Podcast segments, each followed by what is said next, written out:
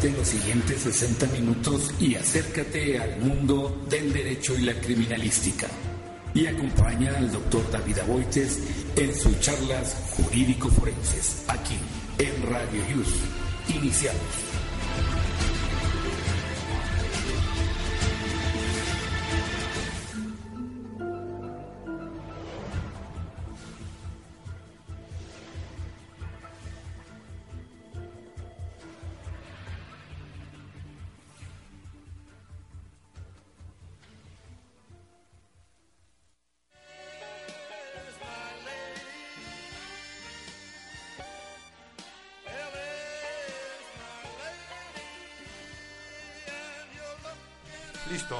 Tardes, estimados amigos. Sean bienvenidos a una edición más de nuestro programa Charlas Jurídicas y Forenses. Y el día de hoy, precisamente, ya estamos aquí preparados para darles la, la más cordial de las bienvenidas y empezar nuestro programa. El día de hoy vamos a hablar de un tema forense que tiene mucho que ver con, con el tema legal y que es precisamente de la cadena de custodia, esa actuación correcta que debe de tener el primer respondiente. Y para ello nos acompaña el maestro eh, Rafael Recendis, quien nos va a hacer toda una exposición de acuerdo a su experiencia. Él es perito particular en varias áreas forenses y bueno, lo hemos invitado el día de hoy precisamente porque queremos compartir este tema que él maneja de forma extraordinaria, que ya en alguna otra ocasión lo hemos hecho, tanto en la sala de estudio de la asociación que presido, y que bueno, realmente ha tocado temas fundamentales para todos aquellos que estamos inmersos en este sistema de justicia penal. Maestro, bienvenido. Doctor, muchísimas gracias. Eh, voy a agradecer nuevamente su invitación. Eh, siempre es un placer estar compartiendo pues este tipo de temas sobre todo para los que estamos eh, pues ya adentrados en, el nuevo sistema y que pues nos ha costado a todos un poquito entender y desde luego aplicar, estudiar además dentro de lo que se cita en la en la carpeta de investigación y que desde luego los peritos, como la especialidad que ostento, eh, la criminalística, pues es primordial el tema es primordial la aplicación de algunos métodos y técnicas encaminados precisamente al tema que nos trae hoy, que es la cadena de custodia. Y eh, sumado a esto, porque todo viene de alguna manera ligado, eh, pues la figura del primer respondiente, ¿no? Que pues es esta figura que, que tiene siempre o debería tener la primera intervención en un lugar de, investigación. Pero bueno, agradezco y esperemos que vayamos desarrollando bien el tema. Claro que sí, de eso se trata, de venir, como siempre, a compartir esta, esta experiencia que, tienes, mi estimado amigo, y que sobre todo, bueno, pues se trata de compartir y de nutrir a nuestro auditorio. Vamos a, iniciar precisamente por que entendamos primero, conceptualizar un poquito ¿Qué vamos a entender por esa cadena de custodia? Aunque el artículo 227 del Código Nacional de Procedimientos Penales nos da una referencia a, lo que debemos de entender por cadena de custodia, materialmente eh, podemos señalar qué es la cadena de custodia. Sí, desde luego para podernos eh, ubicar en esta definición y que sea precisa, mí me gustaría retomar el, concepto que, se da desde el acuerdo A00915, eh, que fue además también eh, avalado por el entonces procurador Jesús Murillo Caram, y quisiera hacerlo de manera textual desde este acuerdo para que también entendamos otros elementos que van a ir ligados con la figura del primer respondiente. Y pues entonces de esta manera nosotros lo que conocemos como cadena de custodia desde este punto de vista, pues es el sistema de control y registro que se va a aplicar al indicio o al elemento material probatorio desde su localización, su descubrimiento o aportación en el lugar de la intervención.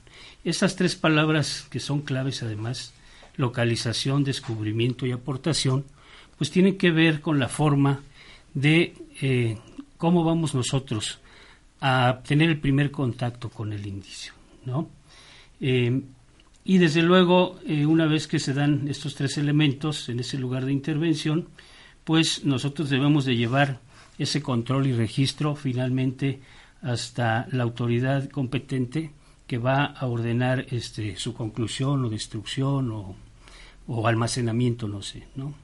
De tal manera que si nosotros tomamos estos elementos primero como cadena de custodia, pues entonces entendemos de ese control, de ese registro, de acuerdo a la evidencia material que nosotros vayamos a encontrar en el lugar de intervención, que sería como entrada la definición. La definición. Es decir, este concepto estaba revisando ahorita que tú lo, precisabas, mi estimado amigo, es el que recoge el artículo 227 del Código Nacional. Mm. Es decir, deberíamos de entender, yo he checado ya en, en varios artículos en la mayoría del Código Nacional y no he encontrado otro artículo que se refiere a la cadena de custodia.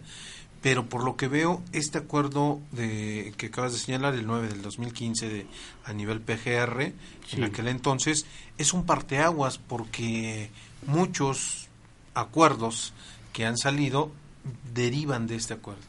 Sí, finalmente eh, estas son las directrices, digamos, que se pudieron haber eh, de alguna manera plasmado por escrito y además materializado a través de la función pública y por qué no decirlo a través de la función privada porque pues entre una fiscalía que podríamos ponerlo como órgano investigador y una defensa que va también a aplicar eh, pues su derecho su derecho precisamente a una defensa pues tendrá que eh, conocer conocer estas directrices, conocer estos acuerdos, porque finalmente el contacto que pueda tener el especialista, dígase perito, dígase policía de investigación, eh, esta figura que vamos a tocar, la del primer respondiente, pues va a tener que apegarse a ciertos lineamientos.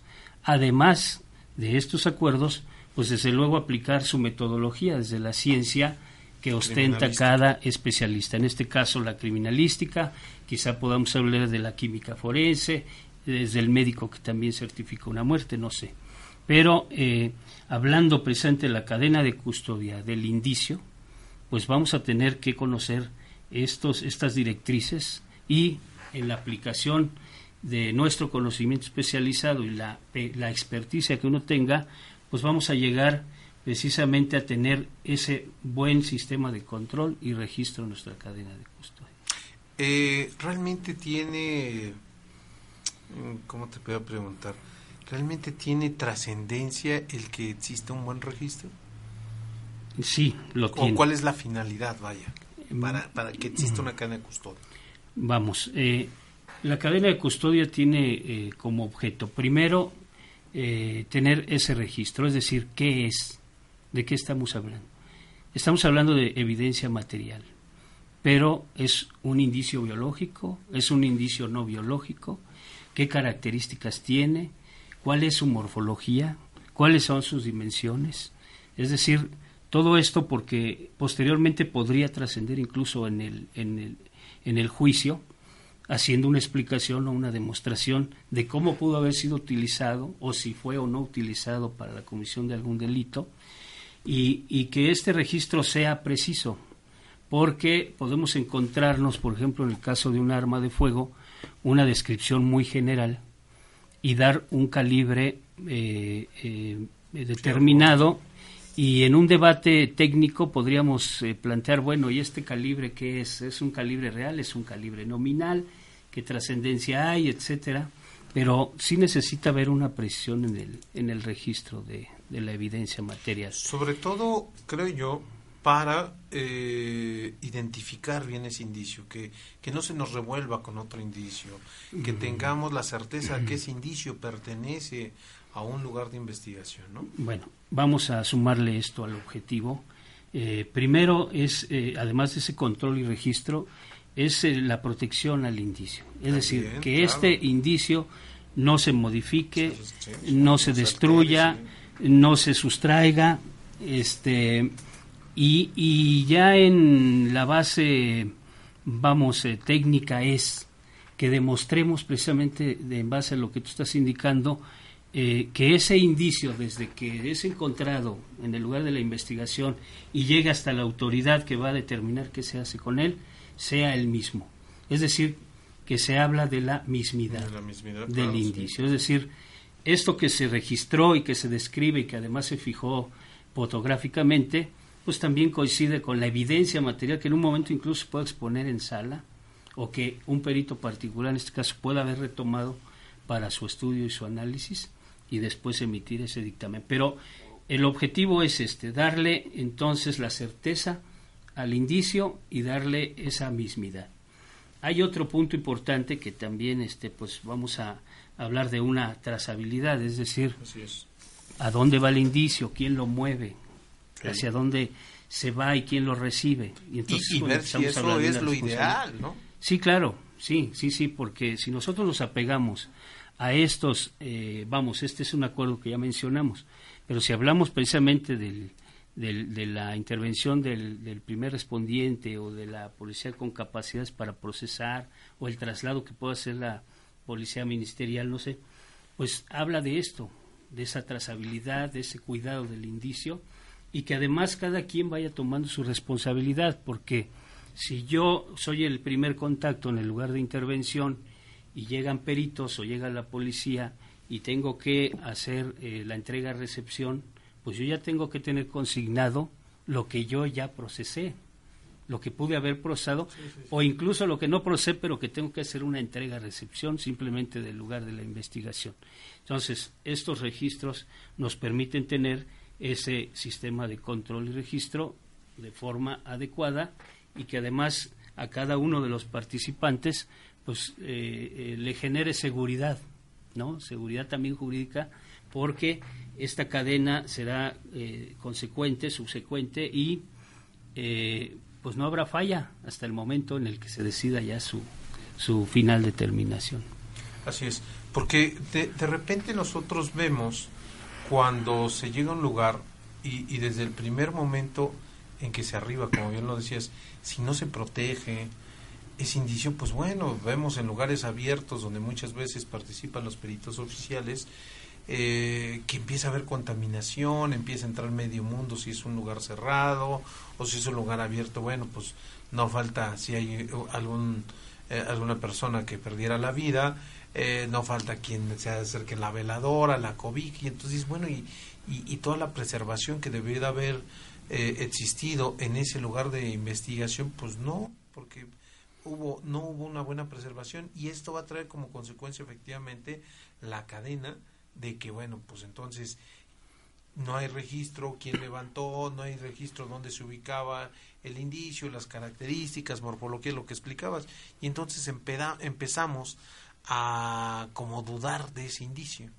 Cuando si se trabaja de forma correcta, pues no tienes problema en decir este indicio es el mismo que se ubicó en tal parte, es una huella, es este un cuchillo, es el arma de fuego, no sé, ¿no? Pero finalmente esa es la idea. Bueno, eh, vamos, la intervención, pues eh, anteriormente el perito pues arribaba al lugar, ahora vamos a tener en consideración y de acuerdo al seguimiento de esta plática, pues esta figura del primer respondiente. Eh, unos y otros, eh, pues desde luego tienen que primero verificar, es decir, el hecho, sobre todo el primer respondiente, ahora, la existencia del hecho. Y él debe de hacer además una valoración, es decir, cuáles son las condiciones que están rodeando también este lugar. Es decir, debe de hacer una valoración de riesgo si yo llego y me encuentro con que hubo una riña, vamos a poner, y la gente sigue en ese lugar aún habiendo una víctima mortal, pero que todavía está en proceso eh, la lucha, el pleito, la contienda, pues él también debe de, informar y ver la valoración de ese sitio para entonces saber si él se va a hacer, eh, se va a llegar de, de, otros auxiliares, es decir, pedir algún refuerzo policiaco, pedir alguna ambulancia, pedir bomberos. Es decir, él tiene que tener ese conocimiento inmediato de, ver cuál es la circunstancia que prevalece en ese sitio. ¿Por qué? Porque lo primordial primero pues es la integridad. Y no solamente la integridad del, del interviniente, es decir, en este caso un, funcionario público, sino que también tendrá que en esa valoración velar por lo que está eh, llevándose en desarrollo en ese sitio. Es decir, hay más víctimas en riesgo, además de la mortal, hay personas todavía armadas, hay personas todavía efectuando disparos, utilizando objetos para agredir. Entonces, en este sentido, eh, pues es una primera circunstancia. Pero si nosotros encontramos un lugar donde hay un delito consumado, digamos, donde está la evidencia, pero que hay curiosos y que están dentro, eh, yo siempre he pensado que eh, tanto el perito, el policía, quien intervenga debe tener ese mando y un liderazgo. Es decir, para fijar vamos, de entrada, las cosas primero, retirémonos todos atrás de la, de la barrera de protección y empezamos. Empezamos de cómo estén las condiciones. No sabemos si alguien recogió elementos materiales en una bolsita, si los puso a la orilla, si los puso sobre un carro, eh, no sé, si lavaron ya las manchas sanguíneas, que es a veces muy, muy común, pero nosotros debemos reportar ¿Cuál es esa condición? Hay condiciones para tomar una muestra, hay condiciones para hacer un buen levantamiento, pero al final, vaya, tenemos que llevar a cabo este control y este registro de lo que nosotros encontremos y también informar en un momento determinado las condiciones en las que están. Perfecto. ¿No? Ok, vamos a nuestro primer corte comercial y regresamos, no se vayan, regresamos en un instante.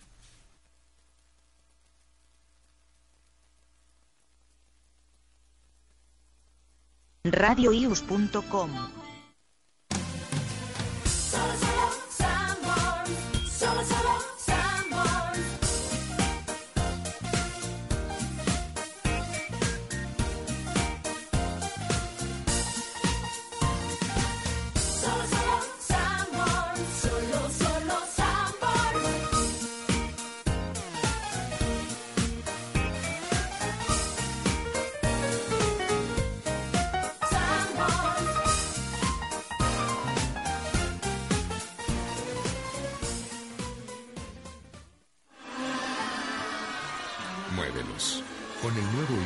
con movimiento, revisar tus billetes será más fácil. Solo muévelo y fíjate en los caracoles. No olvides verificar el elemento que cambia de color, registro perfecto y marca de agua. Cuidarlo se vale. Banco de México. Radioius.com eh, es que no eres tú, soy yo. Si te tragaste todo el cuento, mejor cómete algo rico. Crackets, come bien. ¿Tienes problemas legales? Ofrecemos asesoría y representación legal. Somos especialistas en juicios penales, amparos, libertad anticipada, juicios civiles en incumplimiento de convenios y contratos de compra-venta, mercantiles, hipotecarios. Llámanos. Estamos las 24 horas, los 365 días para ayudarte. 5761-6077 y al móvil 04455 4096 3395. Barrón Abogados Consulting. Soluciones jurídicas en derecho penal, laboral, financiero, civil, mercantil y administrativo. Llámanos 5761-6077 y al móvil 04455 4096 3395. Barrón Abogados Consulting. Soluciones jurídicas. Estás escuchando Radio Yus transmitiendo desde la Ciudad de México a través de www.radioyus.com.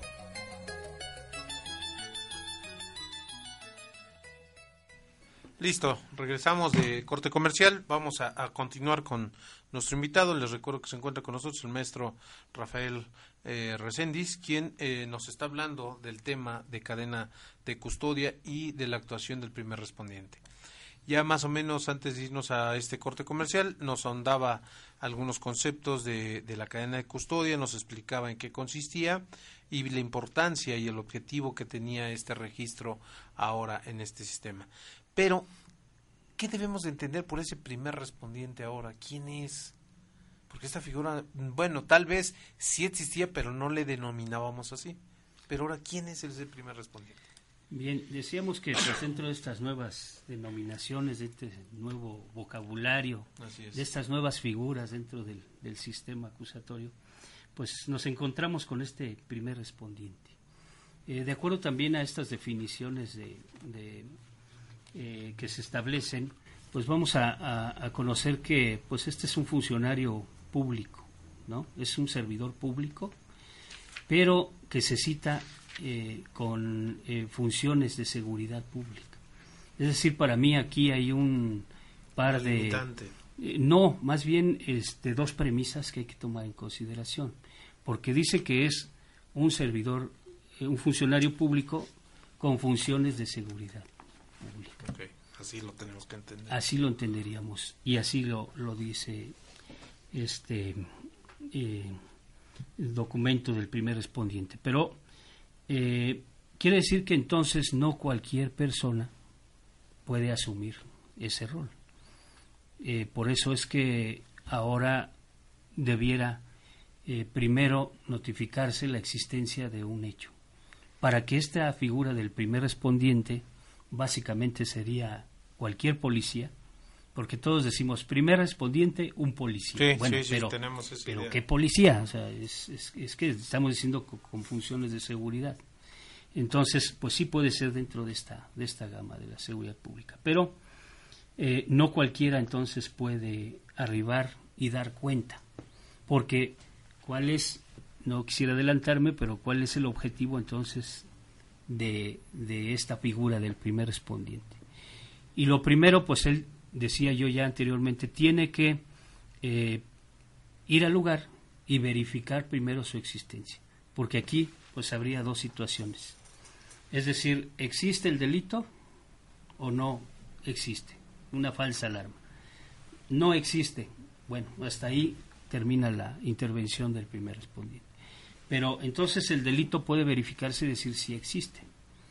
Y entonces es donde él entraría en esta función con conocimiento de causa. Es decir, eh, nos hemos cansado de decir tenemos que capacitar más a la policía, tenemos que hacer cambios en la legislación, tenemos que, siempre estamos eh, diciendo tenemos que. Sí, sí, sí. Yo creo que, hace falta bastante que hacer en esta área. ¿eh? Está bien, pero ya el policía, además es experto, pues debe tener el conocimiento mínimo para decir Aquí vamos a... Hemos ido avanzando en eso. Eso es, vamos a condonar, vamos a esto, etcétera, etcétera, la metodología, y hasta el momento en que se le indique que van a intervenir otros especialistas, la entrega-recepción que decíamos, pero este esta figura debe ya asumir esa responsabilidad. Incluso muchas instituciones, pues bueno, se ha ido avanzando, por ejemplo, en cuestión de criminalística, ya vemos que existe una licenciatura, ya se, se formalizó legalmente la profesión. Vemos que muchas instituciones este, a los policías los capacitan ya a nivel forense para explicarles metodología, explicarles varias cosas en cuestión de criminalística. Sí vemos un avance, yo te soy sincero, me gusta, sé que nos falta bastante, porque también me preocupa el hecho de que no exista realmente una legislación como tal. Yo me he puesto a ver, efectivamente existen protocolos, manuales de cadena de custodia, pero nada que sea coercitivo. Existe, hasta donde me quedé, el, Secretariado Ejecutivo del Sistema Nacional crea un, protocolo primer respondiente, pero bueno, pues es un documento administrativo que les pide una autoridad administrativa, no legislativa, y eso es pues no te da un poder coercitivo de obligar a la gente a que se observe. Yo creo que sí es muy importante si este acuerdo que mencionabas hace ratito eh, lo conozco y sé los parámetros que trae, pero también ha habido muchas instituciones que han sacado sus acuerdos que rigen único un acuerdo rige únicamente al personal que labora en esa institución y hay veces que entonces tenemos un acuerdo de, de, Procuraduría de la Ciudad de México, tenemos otro de PGR, tenemos otro de la Secretaría de Seguridad Pública y entonces, pues a cuál le van a hacer caso, ¿no? Sí. De hecho, ahorita digo a colación con, con esta transición de, de, la, de, la Fiscalía ahora para la, Ciudad de México, pues está planteando incluso los medios de comunicación otro cambio, es decir, proponen ahora sí la separación de peritos de policía de investigación que ya no estén bajo el mando del Ministerio Público. Imagínate lo que nos va a volver a traer ese cambio que es significativo, pero que yo lo comparto como tú, que debe ser positivo y en razón de agilizar, eh, pues desde luego la, la, administración o la Procuración de Justicia y que los especialistas en estas áreas volvamos nuevamente a enfocarnos a estas nuevas directrices en pro de mejorar siempre este, nuestra intervención en los hechos de, índole eh, delictivo. ¿no?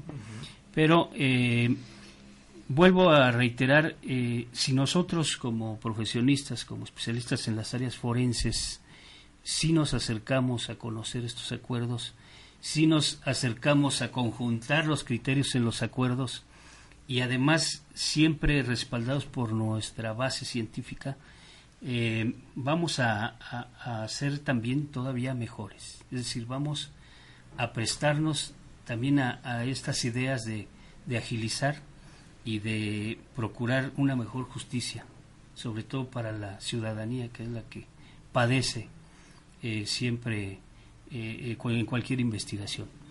Pero si nosotros nos vamos entendiendo en nuestra ciencia, nos vamos entendiendo en los acuerdos, y ponemos de nuestra parte, creo que vamos avanzando bien y no debemos temer a estos cambios. Hay que tomarlos, analizarlos y ser inclusivos, es decir, incluirnos como profesionistas para poder también coadyuvar o aportar a estas nuevas tendencias en la investigación. Sí, claro. Lógicamente, con, como tú lo dices y de igual forma coincido, en que yo siempre he pugnado porque exista un manual que rija a nivel nacional nuestro actuar. Seamos peritos particulares, seamos oficiales, pero que, por ejemplo, haya un mínimo de requisitos eh, cuando peritamos, ¿no? Me ha tocado ver, por ejemplo, los de PRO con una hoja al perito en evaluación, ¿no? y de repente dices, eso es un dictamen, o, de repente ves que en juicio quieren decir que van a exponer un dictamen en medicina forense cuando es el certificado de estado psicofísico, ¿no? Y le llaman este eh, dictamen y lógicamente que eso no reúne los requisitos de un dictamen. Ese dictamen, sí, Entonces, no tenemos realmente un parámetro obligatorio, porque sí existen muchos uh, mucha gente ha contribuido en hacer protocolos hacer acuerdos y, y, no los creo tan mal. El detalle es que pues yo si quiero lo obedezco si no no. Sí. Creo que, que, debemos de unificar para mejoría. En eso estoy de acuerdo totalmente eh, y, y, no hablaría de esta separación. Por eso hablo de una de una inclusión es decir entre los oficiales y los particulares porque estamos nosotros inmersos, primero, primero que nada, y de acuerdo a mi opinión, en, en una comunidad científica. Aportamos opiniones especializadas. Pero, este, desde luego, ellos tienen sus reglamentos internos, también sus, sus, este, legislaciones que son nada más para ellos, y que desde luego al particular no le obligan. Sin embargo, eh, cuando nos ponemos en el terreno de la ciencia, eh, pues ahí olvidamos estos acuerdos. Es decir, tú explícame eh, eh, esta lesión, ¿no? ¿De qué tamaño, de qué color, cuántos tejidos infiere, etcétera? Entonces, entre unos y otros, un médico oficial, un médico particular, un médico particular, van a tener que llegar a esta batalla técnica, donde los dos deberán demostrar que estamos sobre la misma línea pero si yo digo, bueno, señores, que esto a mí no me obliga porque yo no soy un servidor público, pero además no aporto desde el punto de vista de la ciencia, pues creo que también estamos quedando en una parte de dejar de probar algo que podría de ser interés para el caso, ¿no? Y eh, entonces, una legislación, pues bueno, partimos del hecho y muchos lamentablemente lo desconocen y otros que lo conocen no lo aceptan cuando nosotros en la legislación tenemos la calidad de testigos. Y dicen, no, yo no soy testigo, yo soy perito. ¿No? Bueno, ya desde ahí hay una cuestión de, pues la verdad, desconocimiento de pronto de pues yo me hago a un lado porque soy algo como aparte o algo más especial. Entonces debemos entender primero lo que ya hay en la ley y a partir además de, de, nuestras necesidades y de lo que surge de la experiencia que nosotros tenemos en el campo, unos y otros, pues sí, plantear nuevas este, propuestas eh, jurídicas que nos permitan trabajar mejor, que nos protejan y que además este, nos den la autoridad para podernos constituir como peritos. ¿no? Entonces, yo creo que eh, sí hay mucho que trabajar. Me gusta esa idea que tienes de decir, pues yo creo que hay que trabajar ahora entre nosotros para abundar, abonar más bien a la legislación en pro de esto. Muy bien. Hace ratito, mi estimado, manejabas que existían diferentes tipos de indicios. ¿Por qué me interesaría entrar un poquito a este tema? Porque el, el, 227 de repente me llama la atención en el segundo párrafo porque dice que mientras no se altere eh, y mm, dice con el fin lo que deben aplicar de, mm, no es el 228 sí que dice cuando durante el procedimiento de cadena de custodia los indicios, huellas o vestigios del hecho delictivo, así como los instrumentos, objetos o productos del delito se alteren, no perderán su valor probatorio, a menos que la autoridad competente verifique que han sido modificados de la forma que hayan perdido su eficacia para acreditar el hecho o circunstancia de que se trate. Esto creo que es un poquito muy delicado, o muy delicado, no un poquito, en los indicios biológicos porque esos sí pueden ser alterados donde se pierde la información si no hay un buen procesamiento. Tal vez en los físicos no, porque bueno, pues eh, el arma es muy difícil, tal vez existe errores de identificación, pero bueno, pues es el mismo con el que se cometió el delito, ¿no? Pero en el caso de indicios biológicos, creo que ahí tenemos que tener más cuidado para que no se llegue a impartir en un momento eh, justicia y que se absuelva una persona por un error de esta índole que sí tenía que ver con el delito, o viceversa, que se inculpe a una persona que no tiene que ver con, con el delito, ¿no? Sí.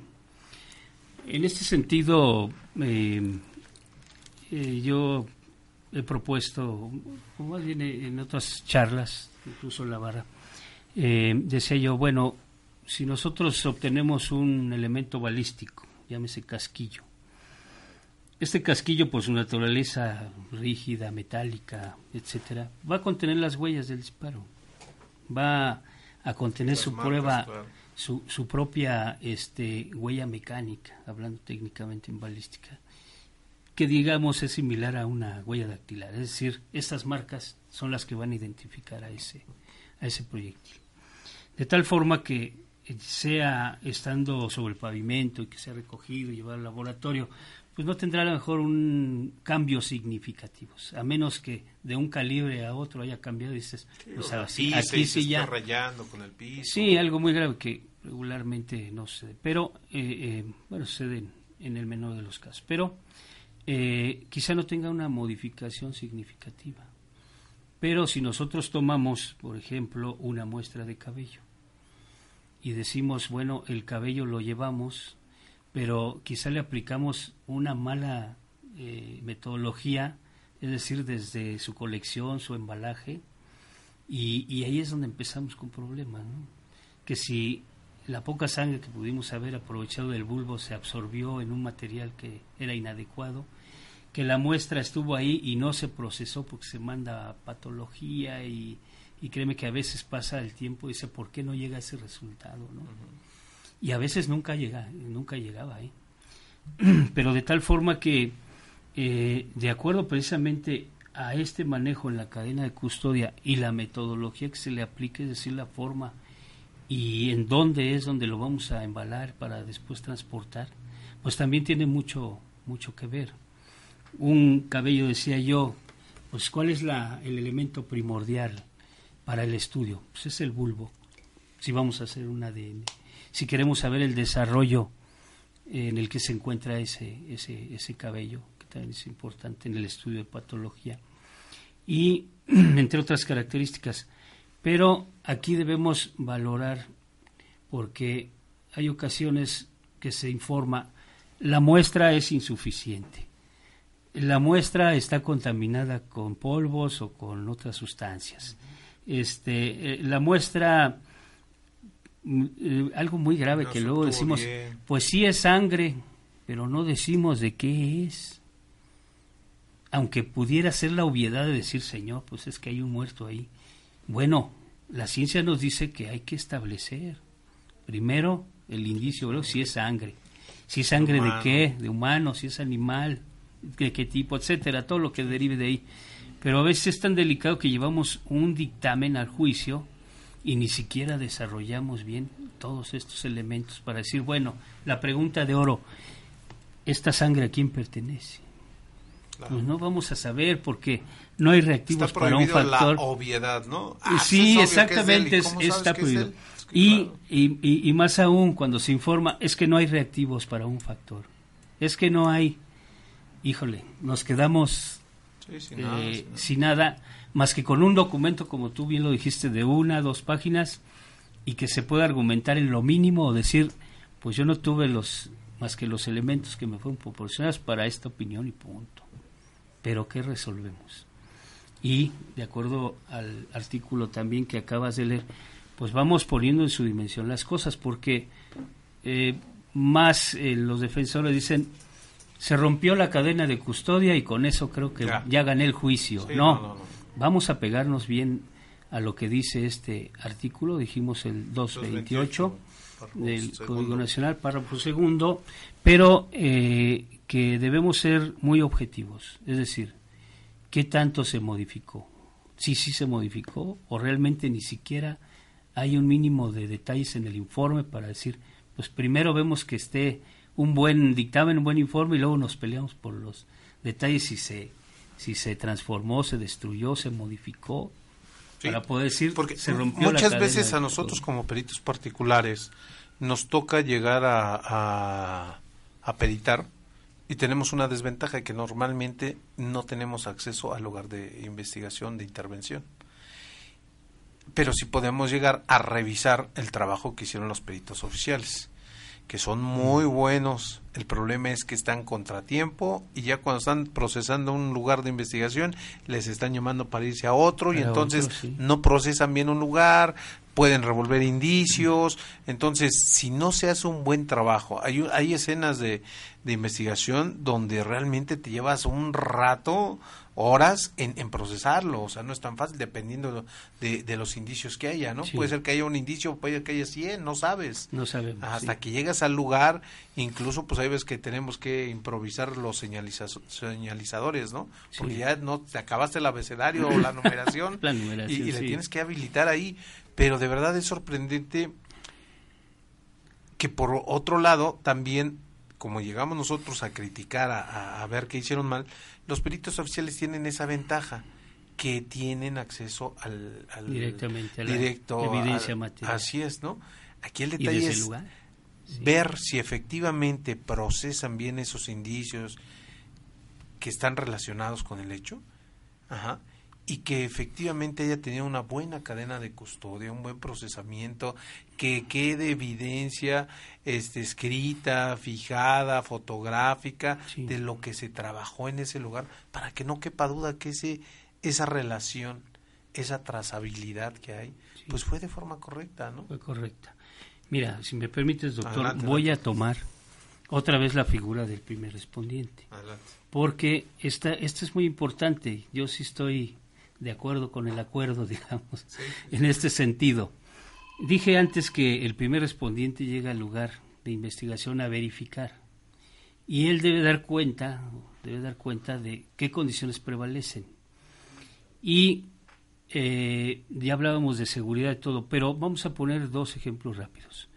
Yo llego a un lugar de investigación y verifico que hay incluso un hecho consumado o un hecho todavía en proceso. Pero vamos a poner un ejemplo. Llega este, la policía ministerial y está un delito en proceso, vamos, extorsión. Y ellos dicen, yo veo que una persona entrega una caja, otro la recibe, se mete a un carro y en eso nosotros intervenimos. es una caja que tenía joyas o tenía dinero. Y entonces ellos se asumen como primeros respondientes. Alguien va a tomar esa figura del primer respondiente, él o los varios, porque me he encontrado que hasta los cuatro que iban son primeros respondientes. Bueno, si yo me comunico con la autoridad a la cual le debo informar cómo prevalece esto y le digo, mira, tengo a dos personas, un vehículo, una caja y una víctima. Entonces, él debería, la autoridad debería decir, bueno, entonces procesa, porque tú eres el primer respondiente, yo no veo mayor problema. No necesito que te quedes, que quede una guardia y que después mande peritos para que acordonen y para que registren la caja, etcétera, etcétera. Cuando ellos podrían tener o deben tener esta autorización para que en este mínimo de elementos se pueda procesar en la figura del primer respondiente. La otra, nos encontramos otro escenario más trágico, decíamos nosotros. Uno, dos cadáveres, veinte casquillos, eh, manchas de sangre, vehículos baleados. Esta carga de trabajo es bastante. Considero entonces pues que no se le debe dar esta premura. Debemos decir, ahora sí, el primer respondiente hace las, el acordonamiento, eh, una intervención mínima, para que entonces lleguen los otros especialistas, ¿no? Policías, eh, peritos, y empiecen entonces el procesamiento de ese sitio. De tal forma que en estas dos cuestiones podemos resolver con inmediatez algo que parece con pocos elementos, que parece poco complejo, digo parece porque pudiera no serlo, pero encontrarnos con algo de veras complejo, que necesita un poquito más de tiempo en el desarrollo y la intervención de los especialistas. Entonces, esto de decir ahora, bueno, lo hacemos con premura o no y le corremos o no, pues yo creo que vamos ahora en estos dos tiempos que se pueden manejar desde la, el liderazgo, vamos, del, del fiscal, pues le vamos dando avance. Dentro del propio eh, procedimiento del primer respondiente nos dice, si hay una condición climática que vaya a poner en riesgo el indicio biológico como sangre, cabellos, lo que quieras, hay otra palabra clave aquí que se, eh, clave que se llama priorizar, priorización. Entonces, ¿quién autoriza esa priorización? Decir, sí, procesa, levanta los indicios y vámonos. ¿Lo hace de facto el primer respondiente o necesita la autorización de, del fiscal para decir, hazlo, procesa, recoge y vamos? Bueno, en este entendimiento yo creo que si volvemos a plantearnos estas, estas cuestiones, pues no deberíamos andar con esas, con esas prisas. Pero decimos peritos, vamos, corren los peritos, son los primeros que llegan. Hacen levantamiento de cadáver. Me encontraron las carpetas de investigación que signa el perito criminalista en el levantamiento del cadáver debe o debe estar el médico quien certifique primero que ya no hay vida. Son cuestiones complejas, ¿eh? Pero vamos a ponerlo en ese contexto de los tiempos de intervención del perito, ¿verdad? La carga sí, ha sido mortal siempre, ¿no? Vamos a atender dos homicidios en lugares distintos, más 15 o 20 robos. No, pues esa carga es tremenda, se entiende. Y dices, pues vienen errores de, origen, vienen vicios en, en, el informe, en el dictamen, que pues bueno, la, la, defensa aprovechará, pero que de alguna manera, eh, pues esto muchas veces ahora en el interrogatorio, anteriormente en la, en la ratificación, en la se podía incluso corregir, ¿no? Hacer una adecuación. El perito decía, bueno, este, antes de ratificar, quisiera hacer esta manifestación y, ahí compone el asunto y ya me libré de, que me apliquen el Código Penal. Pero bueno, este, ojalá eh, ahora en estas nuevas ideas de, entre la fiscalía, etcétera, pues haya para que los peritos tengan mayor libertad. Es lo que yo escuché, que está planteando que ahora el perito tenga desde un principio eh, pues esa directriz de trabajo, ese protocolo de trabajo, y no decir, eh, pues tengo que rendir este informe, rápido lo hago porque el Ministerio Público tiene que resolver. Es lo que he entendido. ¿eh? Vamos a ver cómo viene ese, ese proyecto que y yo creo que ya es un hecho, veo que ya está presupuesto ya asignado para eso. Qué bueno, ojalá, ojalá. Pero bueno, vamos a esperar sus, sus tiempos. Claro. Mira, ahorita que, que hablabas precisamente de, de ese primer respondiente, a mí se me vino a la, a la mente el artículo décimo transitorio del Código Nacional cuando nace, y yo siempre lo he sacado a colación, porque se me hace algo muy especial. Señala que debe de contarse la federación y las entidades federativas a la entrada en vigor del presente ordenamiento, es decir, 2014, deberán contar con cuerpos especializados, especializados de policía con capacidades para procesar la escena, la escena del hecho probablemente delictivo, Sí. hasta que se capacite a todos los cuerpos de policía para realizar dichas funciones. Es decir, al día de hoy todavía no tenemos ni Ese un cuerpo cuerpo especializado. especializado para procesar la escena del hecho y ya estamos a casi cinco años de que entró, un poquito más de que entró en vigor el Código Nacional y entonces dices, pues se supone que cuando entró en vigor ya había un cuerpo, pero se supone que no, no pueden parar porque dice que hasta que capaciten a todos Sí. y de repente vemos bastantes fallas, peritos oficiales, pe- eh, policías, ¿no? Sí. Policías que no saben qué hacer con una escena y entonces esperan, no saben en un momento dado también determinar esa este prioridad, ¿no? Sí. Decir, bueno, pues está lloviendo y, ah, no, pues yo no puedo hacer nada hasta que no lleguen. Lo más que Sí. puedo hacer es, no pasa nadie y aquí nos esperamos hasta que lleguen dos, tres horas los peritos, ¿no? Entonces, eh, ¿por qué? Porque no saben procesar un lugar del hecho delictivo posiblemente. Creo que Sí. este es el pretexto para no dejar de estarnos preparando todos, no nada más los policías. Sí.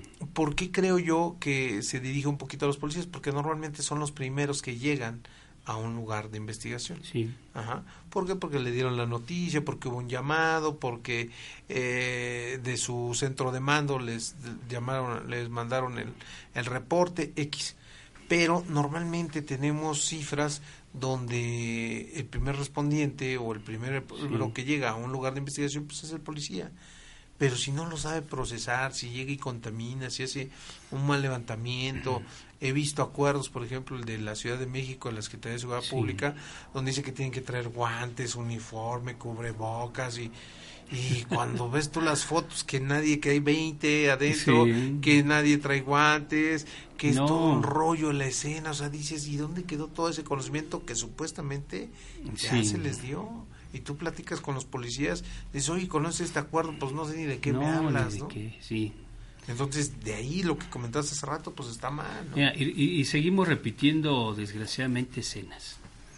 Eh, estrictamente hablando de esta, de esta figura, de, de estos intervinientes, de este artículo transitorio, Sí, de policía para procesar la. Exacto, pero hablamos ahorita en la actualidad de, de la nueva eh, corporación, esta Guardia Nacional. Guardia Nacional también. Y vemos un noticiero o vemos una nota periodística y paran al- al- al detenido, vamos, y le ponen todavía el arma cuerno de chivo a los pies. Y así está tomando el, el- el reportero y así se, se grafica en el periódico y decimos, ¿qué significa para mí el especialista ver una escena como esa? De que hay una persona detenida y se le pone un arma Un en los pies. total. Desconocimiento total, este, no conocer este mínimo de decir hasta que tengamos, no, no, no es, no es permitir esto, es que ya el que se asume como, como este eh, servidor público en estas cuestiones de la seguridad pública debe tener este mínimo conocimiento. ¿Qué voy a hacer con esa arma? Se la puse a los pies, yo me pregunto, oye, ¿y, y se desabasteció o, Sí, así como está? sí, claro. ¿Y, ¿Y qué pasó con el cargador? Vamos, uno ya se hace una serie de preguntas, pero es lamentable que veamos todavía esta práctica de que veo el indicio ahí, fue encontrado, lo traía en portación el sujeto, como sea, pero, pero este interviniente que, que lo vemos ahí no hizo el procedimiento de cadena de custodia ni protección del indicio material ni nada. O lo hizo, no sé en qué momento, a lo mejor hasta llegando a la fiscalía fue que empezaron a, a, a embalar y a ponerle por ahí una etiquetita, si es el caso. Pero Vamos, aquí además quisiera eh, resaltar. Eh, dice que va a haber una policía para procesar hasta entonces. No, todos estén capacitados. Pues me salta entonces la idea de pensar que en, un, en algún día, en algún momento, cualquiera puede intervenir y procesar. Ya no necesitamos pedir. No, yo ya pasaron 10 años y estoy capacitado para que yo lo pueda realizar. No, no, yo la verdad pediría, pediría que se sigan teniendo eh, actividades diversas. Yo te diría, a mí me gusta la figura del primer respondiente bajo esos supuestos que dice el, el acuerdo y, y además otro equipo que pueda procesar el lugar y otro equipo que es el equipo de laboratorio que es el que hace estudios ya avanzados ahí. Sí, porque yo pude haber hecho un buen trabajo en el lugar de investigación, pero si no se procesa ese indicio bien. Sí, efectivamente llegamos a decir, pues llegamos a lo mismo, no probamos nada, no tenemos nada, ni para acusar o para exculpar, es decir, en una defensa, decir, vamos a hacer demostrable que esta persona es inocente. Porque en un momento determinado, lo que bien comenzó acabó en un desastre. Y entonces yo sería partícipe de decir, no, no, no es que ahorita haya y después cuando ya todos estemos, no. Vamos poniéndole a cada uno su función y haciendo equipos multidisciplinarios, que tampoco estamos acostumbrados a eso, pero eh, yo diría que ese sería un buen principio para empezar a modificar la legislación desde el punto de vista de los peritos. Totalmente de acuerdo. Pues mi estimado, el tiempo nos ha premiado, creo que de alguna forma el tema da para mucho más. Eh, eh, tocamos ligeramente algunos aspectos con tu experiencia, con mi experiencia, y bueno, de lo que precisamente tratamos de hacer en esta hora que tuvimos es de compartirles a todos ustedes pues que debemos de poner atención en esos temas, ¿no? En, en, la cadena de custodia, en el primer respondiente, en el manejo de esos indicios para que no se violente ese principio de mismidad que deben de tener, que no se altere ese indicio y que bueno, realmente si la persona es culpable y los indicios así lo indican y los hechos así lo indican, pues que se le se le imponga alguna sanción. Si no lo es, pues también que se les deje en libertad, ¿no? Porque sabemos que existen muchos asuntos donde se manejan mal estos indicios y que lógicamente bueno pueden repercutir en una sentencia ya sea absolutoria o condenatoria. Muchas gracias, maestro. El agradecido soy yo. Gracias a todos. Al contrario, mis estimados amigos, no nos dejen de seguir escuchando. Les agradecemos el favor de su atención. Nos vemos en nuestro próximo programa. Buena tarde. Estos fueron 60 minutos de conocimiento jurídico y forense. Te esperamos nuevamente en el siguiente programa de charlas jurídico-forenses.